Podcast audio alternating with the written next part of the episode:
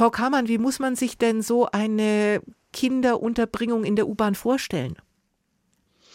Also man muss vielleicht zuerst einfach sagen, dass nach mehr als 650 Tagen und Nächten Krieg es einfach kein Kind mehr in der ganzen Ukraine gibt, das diesem Grauen, dem Grauen des Krieges entkommen kann. Ähm, man muss sich das so vorstellen, dass der Krieg wie eine dunkle Wolke über dem Leben und über dem Alltag der Kinder hängt und jedes von ihnen betroffen ist. Und in Regionen wie Kharkiv ist dies besonders schwierig. In Kharkiv können die Kinder seit Kriegsbeginn beziehungsweise auch während der Pandemie konnten sie das auch nicht zur Schule gehen oder in eine Kindertagesstätte. Das bedeutet, dass sie ein, ähm, dass sie nicht lernen können, dass sie nicht spielen können, aber auch, dass sie ähm, keine sozialen Kontakte zu anderen Gleichaltrigen haben, um auch ein bisschen Halt zu finden in diesen schwierigen, ja, fast zwei Jahren dieses grausamen Krieges.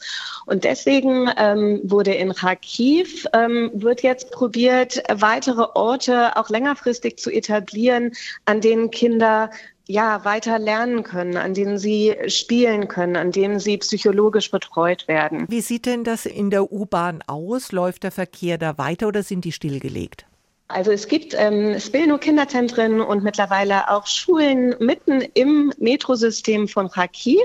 Und man muss sich das so vorstellen wie eine normale U-Bahn-Station, äh, weiß ich nicht, in Berlin, in London. Ähm, man geht runter, äh, rechts fahren weiterhin Züge ein und Menschen benutzen auch, wo immer möglich, das ähm, Transportsystem.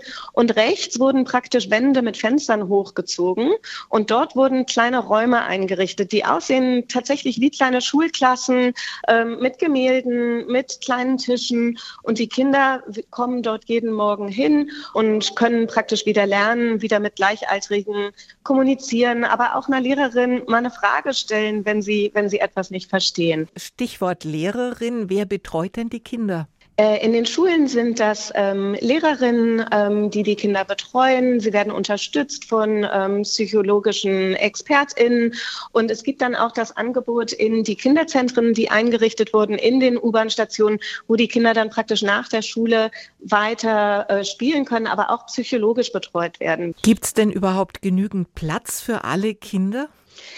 Es ist natürlich schwierig. Ähm, die Schulen und die Kindertagesstätten sind leider nur ein Bruchteil dessen, was benötigt wird. Ähm, die Behörden gemeinsam mit UNICEF probieren weiter das Online-Lernen zu ermöglichen und solche sicheren Orte, solche sicheren Schulen zu schaffen.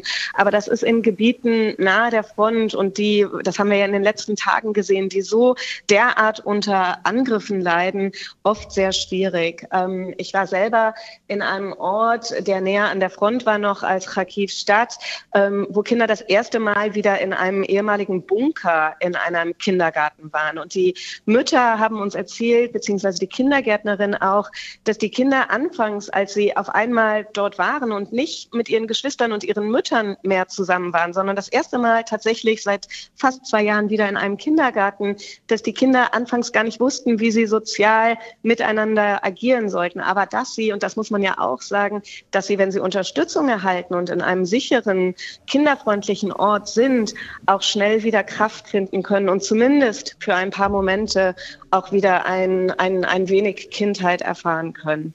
Wie sieht es denn mit der Versorgung mit Nahrungsmitteln aus? Gibt es eine Art Schulessen? Ähm, es wird darauf geachtet, dass den Kindern während dieser Zeit auch ähm, Schulmahlzeiten zur Verfügung gestellt werden. Das ist aber von Region zu Region oder von Stadt zu Stadt unterschiedlich. Im Moment, es ist ja im Moment auch, äh, sind Minusgrade. Viele Familien sind verarmt, viele Familien sind mehrfach geflüchtet und probieren jetzt irgendwie über die Runden zu kommen. Und deswegen verteilen Organisationen wie UNICEF beispielsweise auch Bargeldhilfen an Mütter mit Kindern, mit, mehreren Kindern oder Kindern mit Behinderung, damit sie jetzt durch diese schwierigen Monate kommen können. Bleibt die Frage nach der Finanzierung. Sie haben gesagt, UNICEF unterstützt Familien. Wie kommt das Geld sonst noch zusammen? Die Menschen beispielsweise hier in Deutschland haben eine große Solidarität gezeigt und tun das auch weiterhin mit den Familien, mit den Kindern in der Ukraine. Aber, und das ist auch ein Appell von uns, wir dürfen die Kinder jetzt nicht allein lassen. Diese Hilfe muss dringend weitergehen. Und trotz Kriegsmüdigkeit, trotzdem sich alle danach sehen, dass dieser Krieg aufhört, Solange er das nicht tut, brauchen die Kinder weiter Unterstützung und sind auch auf unsere Solidarität weiter angewiesen.